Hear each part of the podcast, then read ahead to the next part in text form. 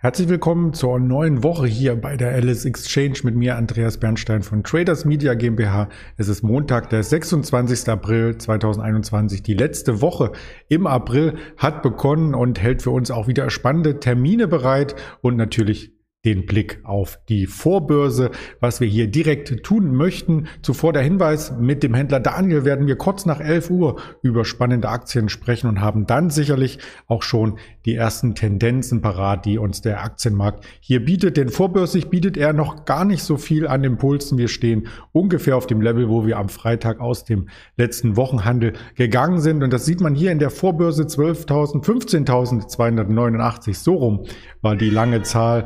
15 Punkte Aufschlag zum Schlusskurs hier in der Nachbörse und zum Xetra-Niveau ist das nahezu ein unveränderter Stand. Mittelfristig skizziert sich die Lage so, dass wir im großen Chartbild in der vergangenen Woche die Aufwärtstrendlinie getestet haben. Sie begann Ende Februar und hatte sogar zwei Auflagepunkte in der vergangenen Woche. Einmal direkt nach dem Wochenstart, der durchaus schwerwiegend und etwas anstrengend für die DAX-Bullen waren, denn hier galt es zu überlegen, ob der Trend bricht oder, oder ob er beibehalten werden kann. Und dann hatten wir das Ganze noch einmal am Freitag auf etwas höherem Niveau bei der 15.150.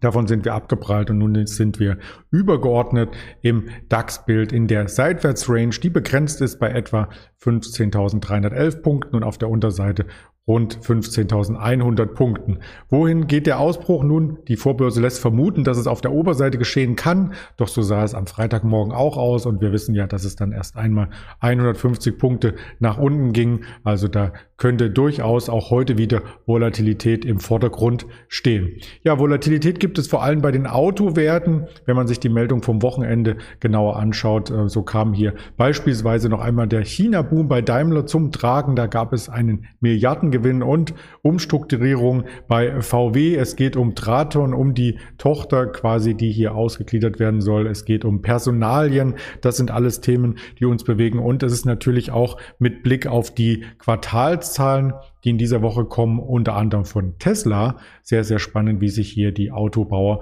schlagen. Übergeordnet ist es sehr, sehr spannend, wie sich die Wirtschaft schlägt, denn die besteht natürlich nicht nur aus Autobauern, sondern sie besteht vor allem aus vielen kleinen und mittelständischen Unternehmen. Die Volkswirte sehen die Wirtschaft in den Startlöchern und heute ab 10 Uhr werden wir dann erfahren, ob der IFO-Index die aktuelle Lage des Geschäftsklimas in Deutschland ähnlich gut beurteilt und wie die Aussichten sind.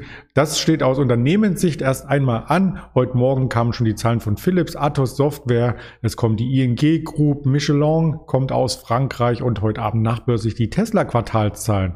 Ohne Zeitangabe gibt es noch die BAWAG, NXP Semiconductors, also sind einige Unternehmen. Die Liste ist sehr, sehr lang. Insofern wollte ich sie nicht durchscrollen, sondern habe nur die Highlights Highlights hier aufbereitet und ich erwähnte es schon, der IFO Geschäftsklimaindex steht heute im Fokus. 10 Uhr wird das der Fall sein. Ähm, die Folie muss ich nochmal updaten hier, also 10 Uhr auf der Tonspur der IFO Geschäftsklimaindex auf jeden Fall und am Nachmittag 14 Uhr 30 die Auftragseingänge langlebiger Wirtschaftsgüter aus den USA, aus verschiedensten Sektoren und das sind so die Dinge, die uns heute Morgen beschäftigen zum Börsenstart.